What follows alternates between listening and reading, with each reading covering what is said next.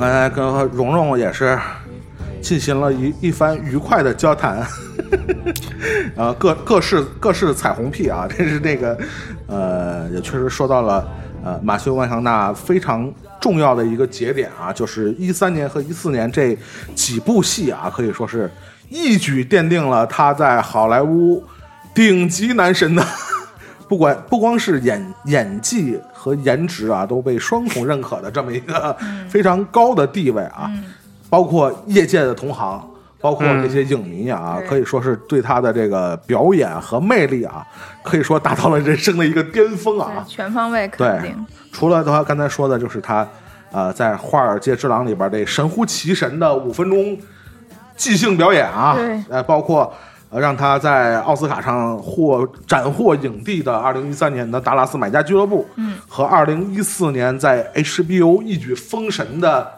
神剧啊《侦探》，嗯，第一季啊，也是他和伍迪·哈里森，我们刚才也说到的这种经典的 CP 啊。关关于这个，呃，达拉斯，大家有没有什么想说的？也可能都在资料馆也是复印的时候都看了，这个可能都不止一遍了。这个作品对对啊，对对，就是你现在回头看这部《美国药神》就是嗯我可能就是蓉蓉刚才说的，就是站另外这队的，就是比较喜欢中规中矩、嗯好看的电影的这种。我我看达拉斯看了三遍吧，大概大概大概就是，而且呃，我是第一遍就是在家。就是咱们那个奥斯卡那个时候就看的资源嘛，然后然后呢，看完了这个第一遍之后，我去了达拉斯，然后去达拉斯，我当时去了两三天吧，就是我那两三天其实是在出差，然后但是就是在那里面，呃，去了很多那种就是牛仔的现现场牛仔比赛的啊现场那些、那个看了一些套马探嘛，对对啊对，就在看这个的过程中，我一直都在想象马修在这儿会干嘛，他在那儿就是、呃，挥舞着这个套马的绳索，对对，然后你会你背着一个马在那儿奔跑，会，他会对他会干嘛？他会说什么？然后他会就是用什么样 all right, all right 用什么样的眼神看着雷托？哎就是就是嘴里那种，就是我就去达拉斯的时候，然后满脑子都是他在戏里，然后那个嗯、就是嘴里骂着，然后眼睛里又带着爱呀、什么的，就是就这个电影当时尤其看完第一遍，已经给我这么深的印象了。然后就是后来回来之后，正好咱们大荧幕上了，就就是在电影院又看，就觉得。其实就像你刚才说，它就是一个好电影儿。它你可可以说它中规中矩，但是我觉得一个好电影的品质就该是这样，就是它有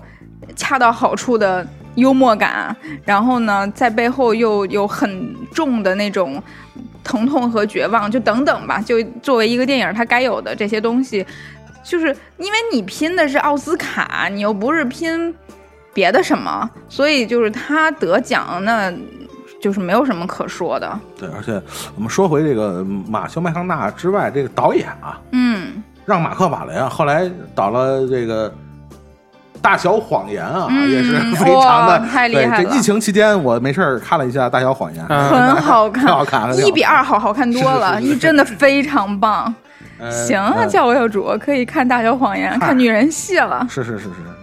那个安安安助理，对于美国药神那个有没有什么想说的？啊？我觉得这哥们儿就是就是回归就自己老家本色，你知道吗？对对对，而且就这个电影里边，我觉得他的点是在于，呃，破除自己就是这个角色本身的各种矛盾，就、嗯就是他的就是就是所有的那个什么。呃，在在这个剧里边，角色都是跟他自己本身定位的那么一个矛盾的呃存在吧。就是这哥们儿本本来就是一德州大直男，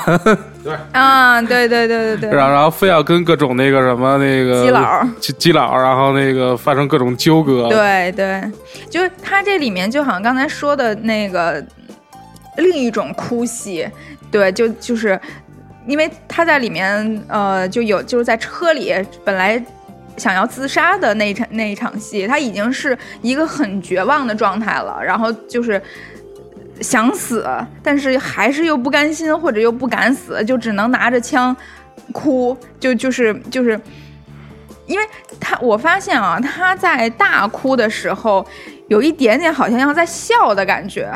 就是就是那种嚎啕出来的时候，就是你就嘴里的太那什么了。对你就会觉得他是在就是哭的同时，又觉得自己很可笑，就呈现出了那种那种、就是、情感冲突是吧？对，嗯想放弃，但是心又不甘，就那个过程。然后他在他不是最后哭的之尾尾声是已已经发出了那种，对对对，就这种声儿，这种这种就是我觉得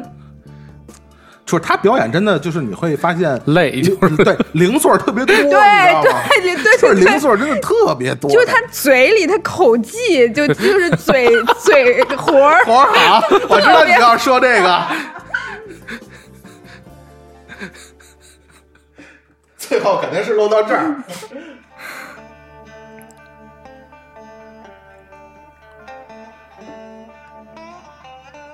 这个为了表示对小李的尊重啊，我们就不说花尔街之狼了。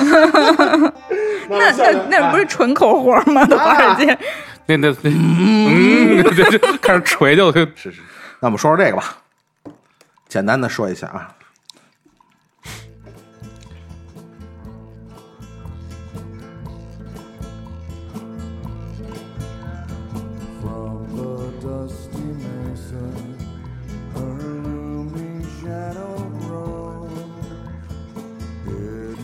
真的，你就是现在回头再听一下片头音乐啊，就是它片头的画面啊，音乐一响，那鸡皮疙瘩还是一直不断的往外冒啊。嗯，所以这我觉得真的就是神剧的魅力，就是不会因为时间的流逝啊而减弱它这种冲击力。你现在。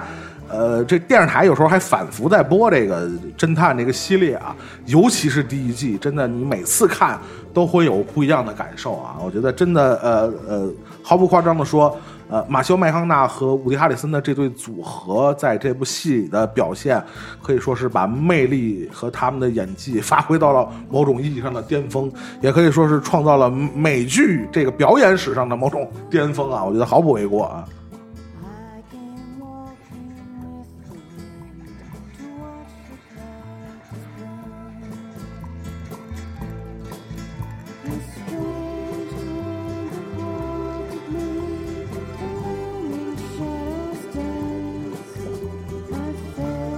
就是将这个美国中西部这个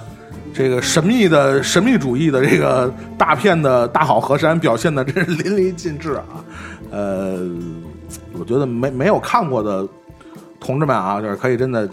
找找来去认好的看看一下。你你没看是吗？不是，主要他这这这这这有就是就主要触了我两个点，一个是不爱看侦探类的啊啊然后二一个我真我是真不太爱看那种一季一季的那个电视剧，啊，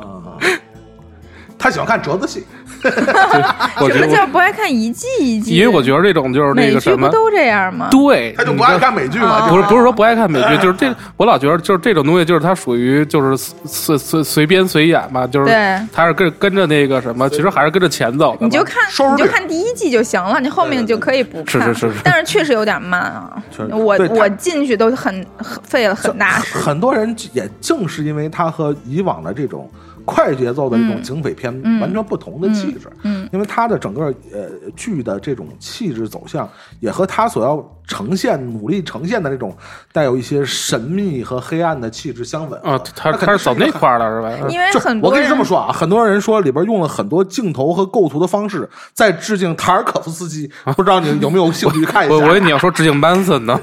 因为他就是大很多人看剧，他之所以看剧不看电影，就是觉得就是看剧爽嘛，然后我就可以不那么用脑子，不就嗨琢磨思考什么的。但是侦探真的那词儿，我靠，就你根本那所有的台词放在那儿一个都不认识。关于存在主义和虚无主义的，对你放翻译成中文，你都不知道他在说什么。就是中中文、英文你都看不懂，你就欣赏他的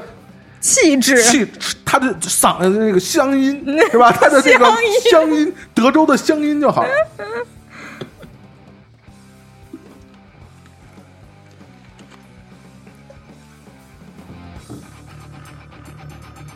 呃，由于我们这个三位主播里边还有一位没看过 侦探，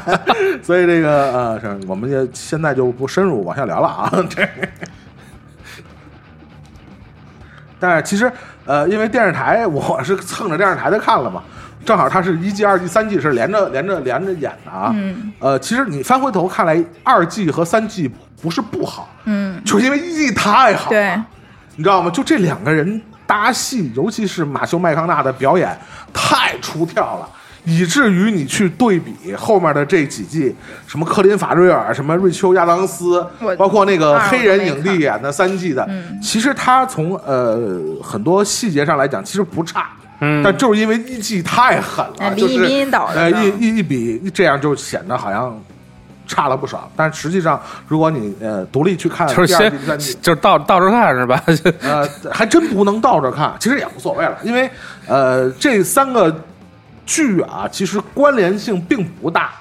有一点小的细细节把呃三三季的一些故事做了一些不太重要的关联，某某些关联，但实际上你作为一个独立的剧去看，他们仨分着看都没有没有问题啊，但主要就是因为对第一季太神了啊。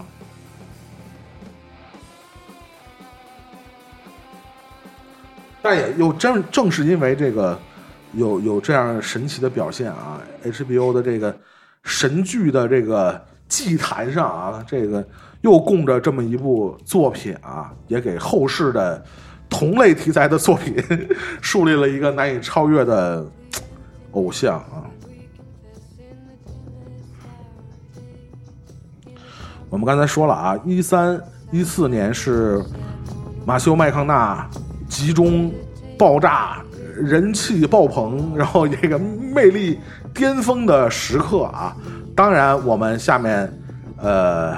必须要提的也是今年还在国内复映了，耶对吧？最后又又收了多少钱？还不错，还不错，嗯还不错，是吗？感恩。感恩。那下面我们要说的就是它同样是二零一四年，这回是跟这个我们的大导演诺兰合作了一部作品，就是大家都非常熟悉的《星际穿越》。我们来现在听一下啊，不要温柔的进入那凉夜啊。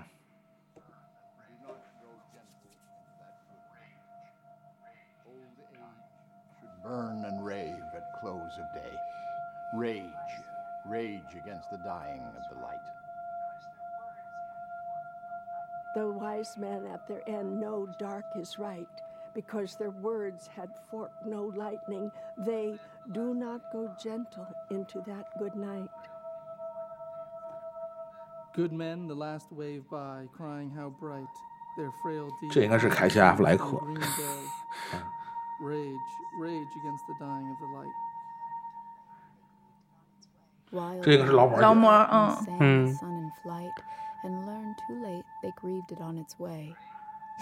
Hmm. gentle into that good night. Grave men near death, who see with blinding sight. Blind eyes could blaze like meteors and be gay. Rage, 这虽然我们这个我我个人啊是更喜欢迈克尔·凯恩在在电影里的原版的那个那个朗诵啊，但是这里边确实你能感觉出每个演员的他的利利用声音塑造形象的这种能力啊，嗯马修马修真的太强了啊！嗯，当然，这个《星际穿越》其实呃是是吧，神剧嘛啊，神神片神作啊，嗯大家也嗯不断的讨论，也是讨论了很多很多次了啊。对，呃，这里边很多演员，其实当时我们演的时候，其实没没有那么注意啊，是是是，包括卡西·阿弗莱克啊，后来还拿了影帝，还真是。对，包括甜茶在这里，对嗯你都啊不知道啊？你不知道啊？儿子，儿子小时候的儿子哦啊，是甜茶，小时候的儿子，甜茶很嫩啊，那时候是太小了嗯，baby 啊，baby children 啊。baby children，但真的就是，呃，疫情期间作为这个，我们我们就是还是我我我个人吧，我个人嗯还是会反复强调这个概念。呃，作为呃国际或者世界影坛的票房的或者是市场的这种救世主啊，嗯我觉得不管呃诺兰的电影的票房是不是得到了投资方的 这个认可或者那种首肯啊，或者被他们让他们高兴，但是毫无疑问，呃，当下的这样的市场环境下，也唯有诺兰，也只有诺兰能有这样的姿态。我觉得他这个姿态远比你这个电影获得什么样的票房要重要的多。对，所以呃，我我我觉得真的由由衷的发自内心的觉得要感谢一下诺兰先生啊，他嗯确实以一种呃大无畏的。救世主的姿态对出现在 这个诸多的影迷的面前啊，嗯包括他复映的这几部《盗梦空间》也好，还是这个《星际穿越》也好，嗯。包括他的这个《信条》啊，不管人们对他的作品是褒是贬，嗯。总是会存在着这样或者那样的争议，但是毫无疑问，在今时今日的国际影坛，能有他这么大的影响力和那种，呃呃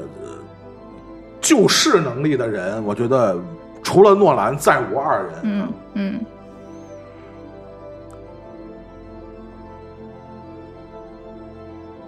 但是说回呃，我们今天主题是 麦康纳嘛，马修麦康纳。呃，对于我来说，这部电影儿呃，就是《星际穿越》这部电影儿，每次看都会击中泪点的，就是杨欢喜在从节目一开始就在说的马香马修麦康纳的这个哭戏，嗯。尤其是他从那个水那个水星儿啊，水星儿返回这个太空舱，就一下子过了几十年嘛，对对。然后突然回到这个舱内，收到过往这几十年他的儿子、他的女儿，信息就是嗯。这种首先一点，这种故事情节啊，就是你说说说说什么一点是时间与空间的一个交错、啊，对。就是就其实有一点像咱们中国人以前老说的阴阳两隔那种感觉，就是貌似在一个世界，但是却是永远的嗯被隔开的那种感觉。嗯这种时间和空间交错的这种戏份，尤其是他面对呃儿子和女儿的这些电子邮件和视频的时候，嗯他表现出来的这种情感上的那种那种五味杂陈，嗯那种不不不光是悲伤，嗯很多的情感在里边儿，非常有张力，对非常有冲击力。他在这部戏里的就这一段表演，就单就这一段表演来讲，每次我看都是非常有杀伤力的，我也是是非常惊人的。就是突然发现这人就不得了了，就是这个 这个这个演员就突然拿了奥斯卡以后就开始不得了了，就是 真是有点吓人。就这哥们儿就是共共就是对共情能力的号召力是对我昨天就是又看了一遍这一段嘛，就是他整个这个过程，他是从因为一点开，然后其实是他们他的小孩儿在给他说一些很开心的事儿啊，毕业啊什么的，他是笑的，然后笑完了之后，在后面继续讲，呃。那个他儿子的儿子死死了嘛，然后就开始变成大哭，然后再之后就开始说，要给他埋到了哪哪哪儿，然后跟你一起，就是跟跟他那个爷爷，然后也去世了，然后这个时候就是没有声音，但是呃肩膀在抽动，就这种哭，再后面就开始女儿出现。给他讲，就抱怨他，跟他说你你怎么那个，说你回来的时候是一样大，现在我跟你一走时候一样大了，你还怎么怎么样？这个时候他就开始没有表情，默默落落泪，肩也不抽了，然后再后面就开始。就是因为女儿的情绪也在激动，然后他人就会跟着呃画面就镜头里面的女女儿的情绪一起走，他会嗯摇头，就他很恨自己，就他也不想让现在这个事情变成现在这个样子，悔恨、对对，对然后到直到到最后失控大哭，就是这个过程，我天啊，绝了！就是非非常有层次感，然后非常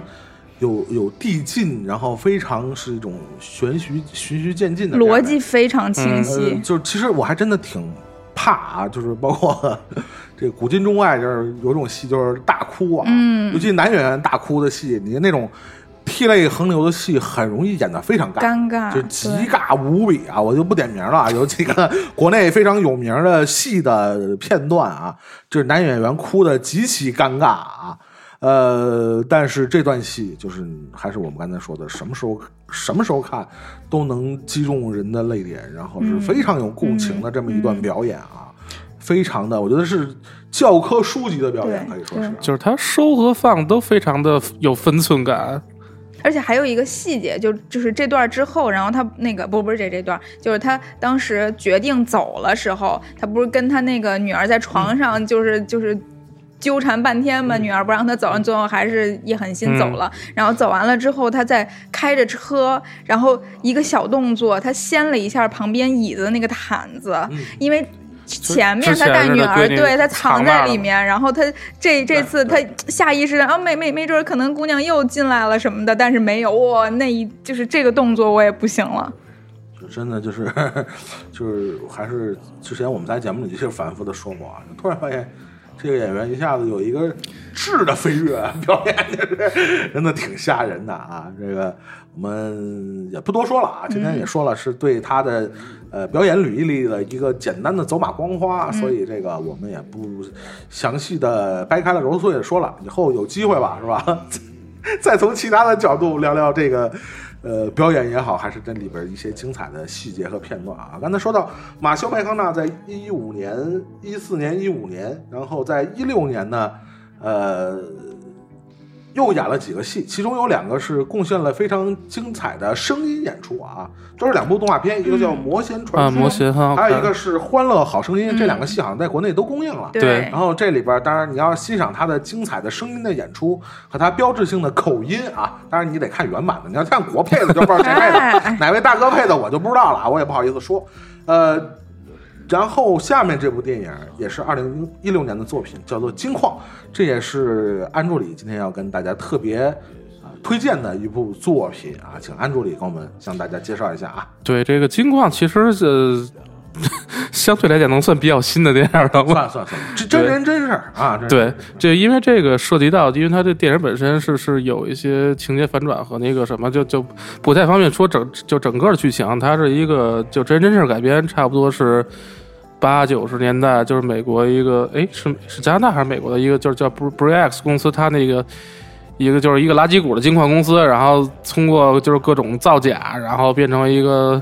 大牛股，然后最后又又崩盘的那么一个故事改编的。呃，我觉得这里边马修麦康纳他最厉害的点在于，就是基于这整个电影的设计，他是整个电影是因为他整个电影其实都是他在跟那个 FBI 调查那哥们儿，他他在讲述这个事儿嘛。对对，其实整个电影都是他在用真情实感去说谎话。说一个假事儿，他编一个假事儿啊。对，然后就这个是一个特别妙的表演，因为就就是淘，因为他这电影里边他是一个淘金者嘛，对就是他先是那个是一个二代，就是他们家族家族产业，就是他爹就是开的这个淘金的公司，然后那个。等于他经一开始经历了那种接手的，就接手时候的那种沉寂，就是这公司都快黄，都都已经黄了。对，正好。然后又突然就抓住了就是一根稻草，然认识后了一个哥们儿，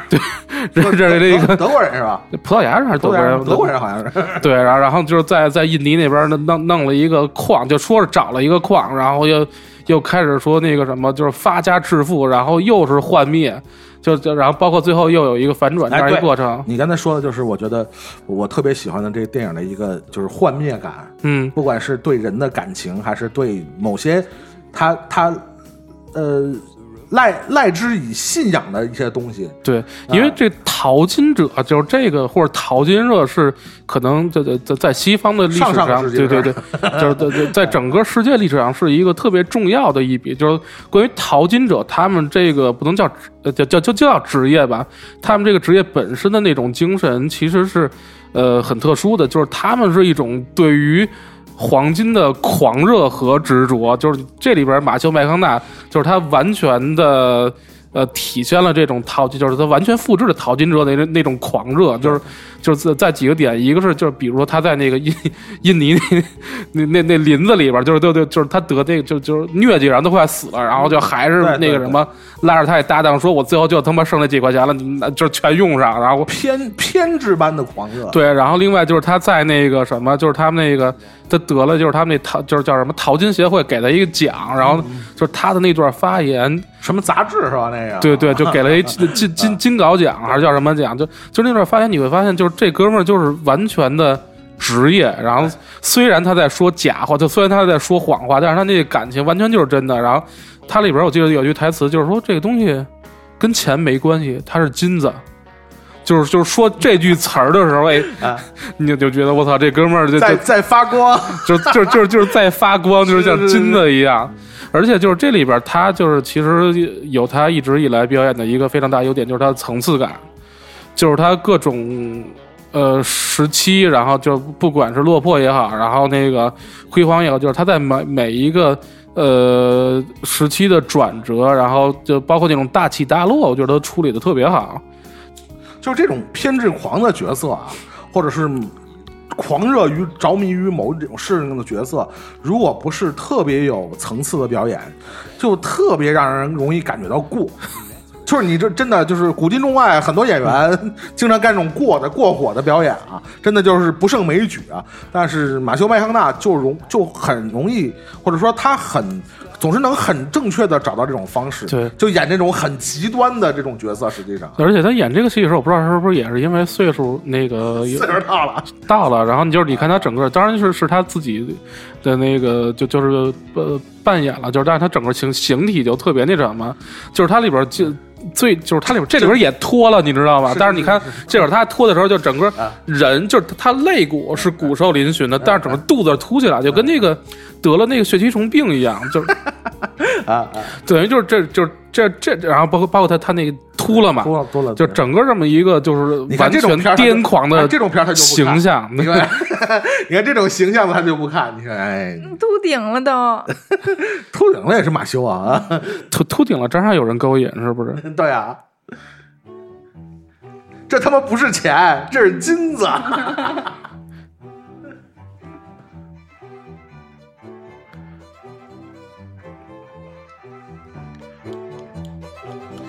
而且就是这个电影特别逗，我查了一下，它是二零一六年好莱就就好莱坞得了一个嗯，叫什么年度群像演技。哦，但是其实你就看，如果说你看了这电影的话，你就感觉就是马修，就只能记住 就是他麦康纳，就是他一个人在就一一个人电影，别人没关系。就是一个人演了一群人，你就觉得这电影好像是有别人，但是不重要，是是是是，就为了凸显他这些所有的人啊。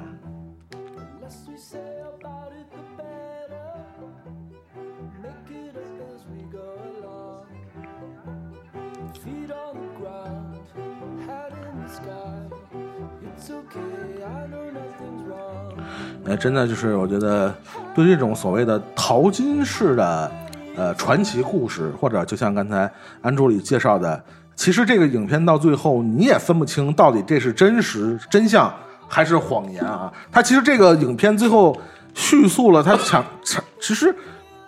使用了一种类似开放式的一种方式，对是他没给你一个一个标准的最终的答案，然后让你自己去体会到底谁是骗子，对吧？谁是真正的受害者？所以这个我我是觉得这个电影有点被低估了，就是可能因为就是他这几年爆爆发的太凶了啊，以以至于像这里边这么一个形象又又臃肿肥胖又秃顶的这么一个形象，容易被某些颜控的影迷所 错过，是不是？赶紧回去补上去。啊不不不不不，我看了《绅士们》，啊，我们说回这个马修麦康纳这个爆发的这几年啊，这个一六年刚才说过了是《金矿》和两部动画片，然后一七年他其实演了一个万众期待的大作啊，史蒂芬金小说改编的《黑暗塔》，但是这片儿有点扑街。我那天在央六看了一下，确实有点扑街。我我不知道这，因为这个这个小说原著好像还挺有名的啊。我不知道多少人看过原来史蒂芬金的这个，在史蒂芬金的小说里边算一个大部头的啊，一个一个系列啊。有人有人认为是史蒂芬金的 《指环王》啊，包括里边还有这个呃，就是那个什么阿尔巴，就那个那黑黑哥们儿巨高那个那个太环太平环环太平洋里边那个啊，也将军对对对对对，就是他他在里边演个男一号正正派嘛，那个枪人啊，那个马修麦康纳演了一个反反一号啊，反派啊。这这戏，因为原著我我也没看过啊，据说是非常的史诗感和非常精彩啊的一个宏大的世界观的这么一个小说啊。这戏就是最后，因为可能就是压缩嘛，等于是把长篇小说压缩到一个短的电影里边，所以就最后改的就是 就是有点扑是吧？就是有点低幼了，就是这没办法，因为你你把巨多的情节和这个世界观压缩到一个一两个小时的电影里边，你你最后只能改成这种低幼的东西，这是没办法的。然后他一九年的这个呃，另外一部戏呢，也在国内上映了。这个戏我还是真去电影院看了。这个电影叫《惊涛迷局》啊，马修麦康纳主演和安妮海瑟薇。哇，我怎么都没听啊，这这个是这个是上了的，你别睡了，你醒醒吧，我真的好吧？都没听过 Serenity。我回头就把你在群里那个名儿改成醒醒吧，睡他妈什么睡啊？都没看过人演的戏。呃，这里边也是有有有几段他和这个，哎呦呵，他和这个安妮海瑟薇的这个激情戏啊，天哪！第四十届金酸梅奖最差男主角、最差女主角，是？没有？我不看。哎，所以你看这演员多牛逼，从奥斯卡拿到金酸梅，金酸梅也是演的，你我操，这哎这是怎样一个我操这个对吧？Range 啊，这这 range 太宽了，我操！一脚头上，一脚天上，一脚地下，我操，真是厉害。可能就是缺钱，你知道吗？但说实话，你你大家可以去去有有兴趣的可以看一下。我觉得，呃，嗯没有说的那么差啊。它有一个其实还挺有意思的故事的设定啊，嗯它整个影片的设定还是挺有意思的，但可能就是在在解释这个这个有意思的设定上，可能就不是特别的有力。所以可能就稍微有点浪费了这两个演员的这个表演的这个能力啊。我们知道安妮海瑟薇也是一个挺好的演员，马修就不用说了，安妮海瑟薇也是奥斯卡影后，对呀吧？一个影后，一个影帝，最后拿了金酸梅影后和影帝，也算给他们的表演一一那个生涯上添下了这个浓墨重彩的一笔。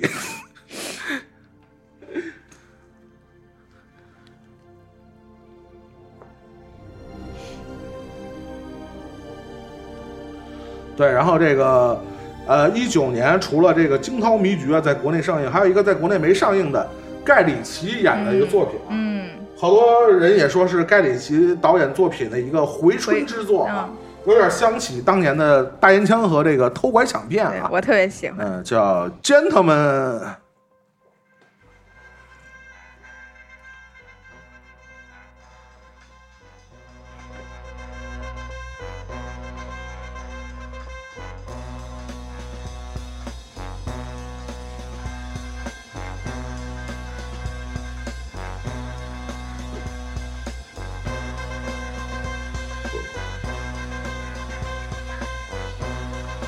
呃，这是算是盖里奇的一个比较新的作品啊。嗯，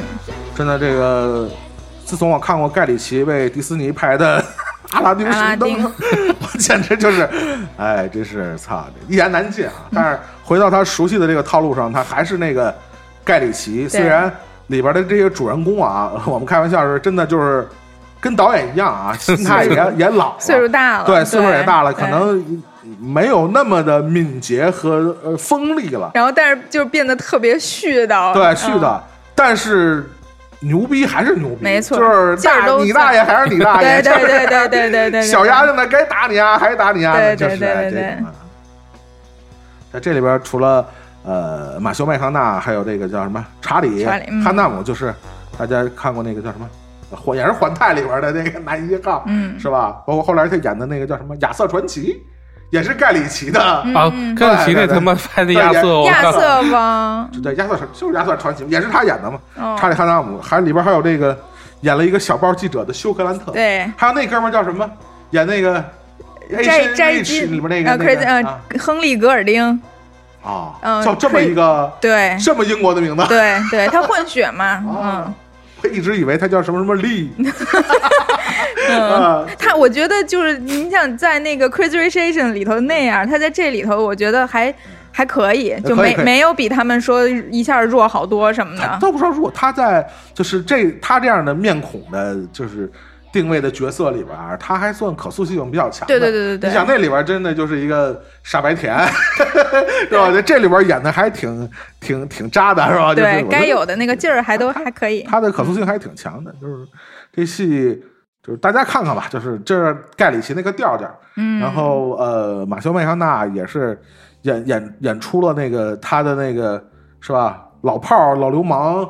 老老老老黑社会该有的那个老大的那种风对。，但是就是说，因为他叫 gentleman 嘛，就里面那么多你说犯罪分子什么的，但是其实就是因为是老炮儿，所以他们老就内心都有一二三一堆原则的那那种，就是。你这个马修在这个戏里，我就觉得再怎么演一个犯罪分子，就是也是那种到了欧洲的犯罪分子，就爱老婆，然嗯后拼事业，就为了什么第二故乡的这种，就是就有点像教父的那个价值观、啊。对，然后为了禁毒，然后不惜牺牲自己生意的这种伟人。柯良嘛，对吧？对对，有大爱，没错。马龙白兰度嘛，嗯，就面对着这些这个气势汹汹的新生代啊，是吧？还是展示了这个老头该有的力量 和底线啊。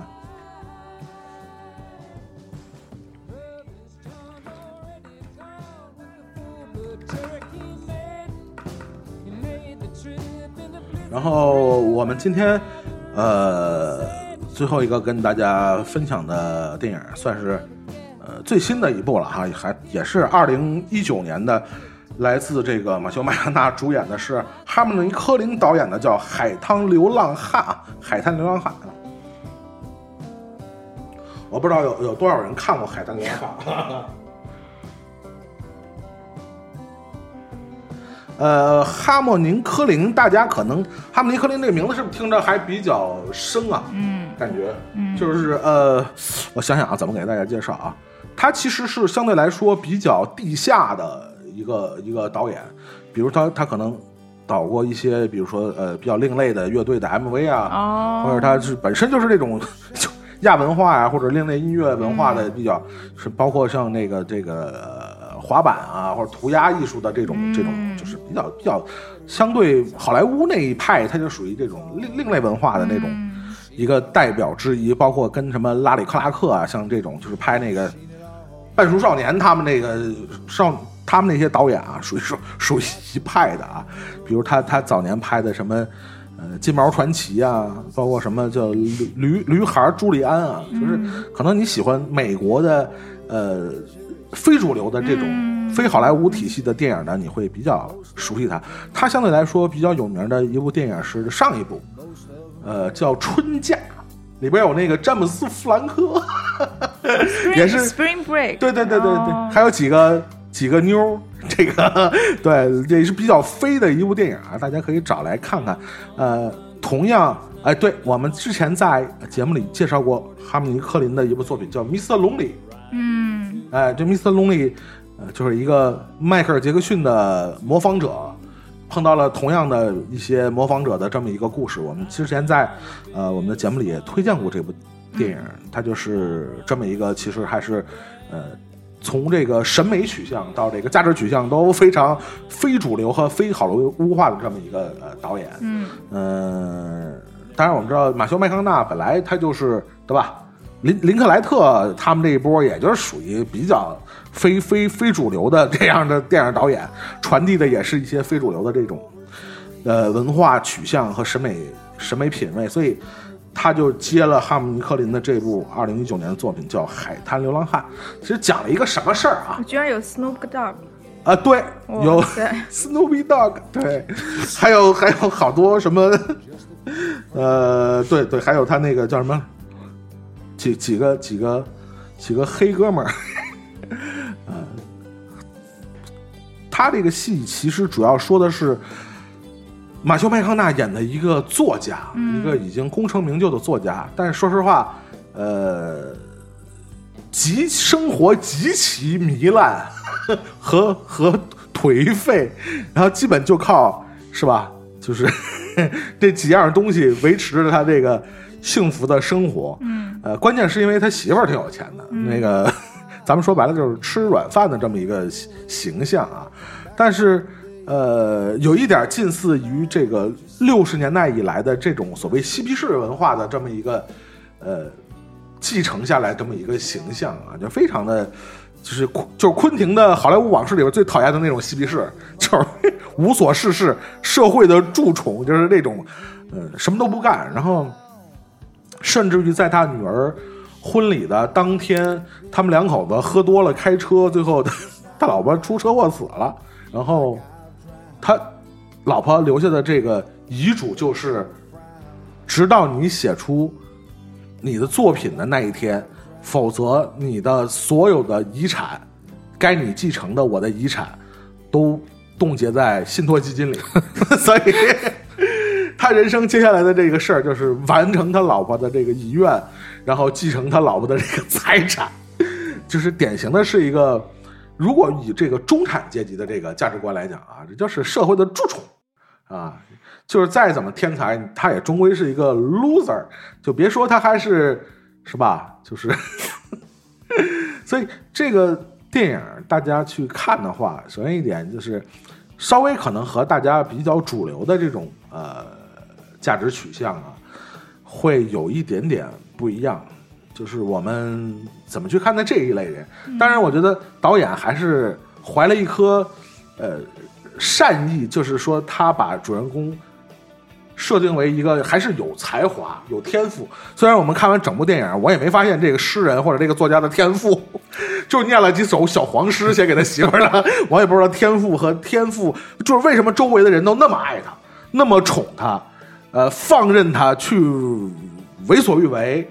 甚至犯罪了，后现发发现海法官也是他的粉丝，就是这个世界对他充满了太多的爱意，以至于我们怀疑，呃，导演是不是对主人公太有爱？但是如果我们去想想这个导演以前拍的这些片子，他真的是拍了一些最底层的，甚至有一些机灵的、不太正常的。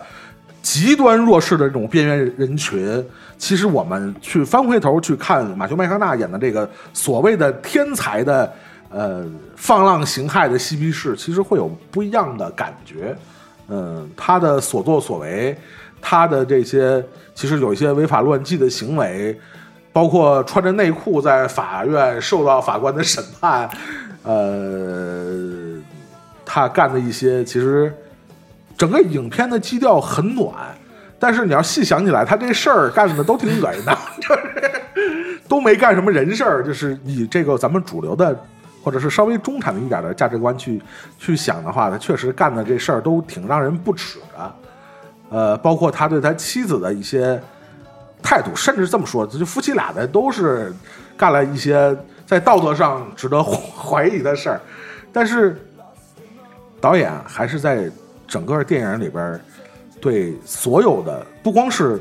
马修麦康纳的角色，我觉得他对里边所有的角色都变得温柔了许多，比他年轻的时候，呃，去描写这些呃底层的边缘人物要要温柔了许多，而且要要有有爱了许多。所以这个电影观感很奇怪，大家如果感兴趣的话，可以去看一下。最后的结局其实可以跟大家说，这个人已经。近乎圣人，他最后继承了他妻子的，呃一半的遗产，另外另一半遗产给了他女儿，然后他让律师把这些五千万换成了现金、美刀，然后用一艘私人快艇给运过来，然后他自己在烟花闪耀的夜晚将所有现金付之一炬，是不是圣人？他妈的就是圣人！哎呀。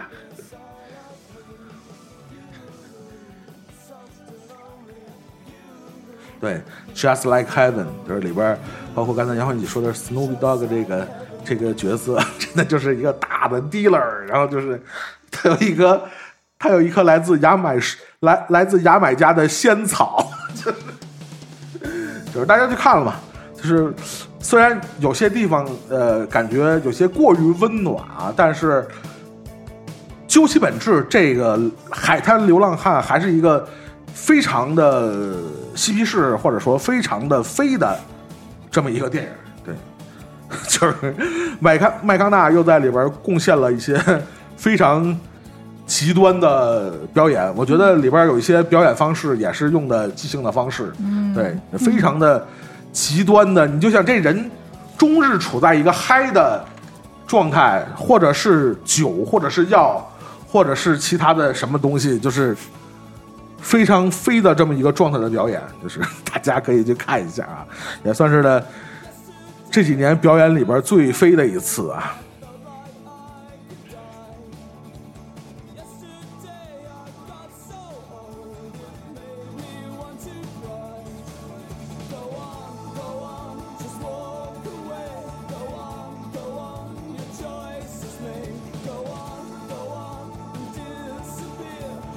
呃，今天从开头到最后呢，会为大家基本上把这个马修马修麦康纳这个整个呃到去年为止的他所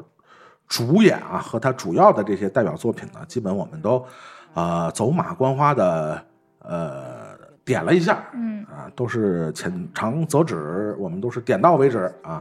呃，如果你对其中的哪一部作品嗯之前没有太关注啊，或者你今天听了我们的这个呃点评，感生产生了兴趣啊，大家可以去找来去看一下，留言告诉我们。是可以告诉我们你们觉得还有哪些马修麦康纳的我们非常的啊有代表性的作品我们没提到。时宜对，啊，或者我们解读有问题是吧？或者他的某些魅力我们还没 get 到，嗯你对他的魅力或者对他的兴趣又有哪些新的 get 到的点，你也可以告诉我们啊。现在我们听到的这首歌呢，是来自呃我们刚才推荐的《海棠流浪汉》里边的一首歌。对，这歌唱的意思就是说，他小时候这个家里家里发生了一场大火，然后所有的一切都化为了灰烬。后来他跟他爸爸说：“啊，就这样吗？”这 你知道，这是一种态度，嗯，一种 attitude，你知道吗？就是无所谓，就这，就这，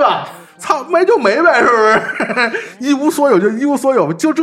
对吧？这就是我觉得这首歌选的特别好，应该把这种态度放到《This Is Us》里头。呃，太刺激了，是吧？如果这个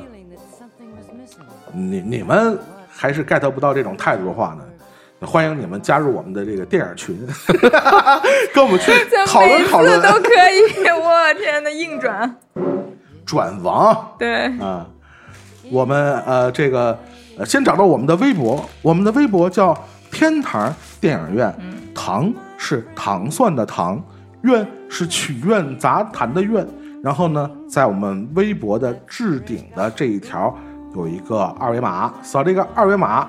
就能让我把你加到我们的天堂电影院。这个电影院叫爱之十八，哎，说错了，爱之天堂十八禁。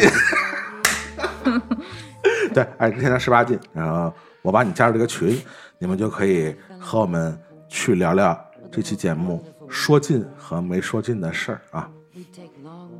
就这，对，就这，还不够吗？行了，赶紧结束吧。好吧，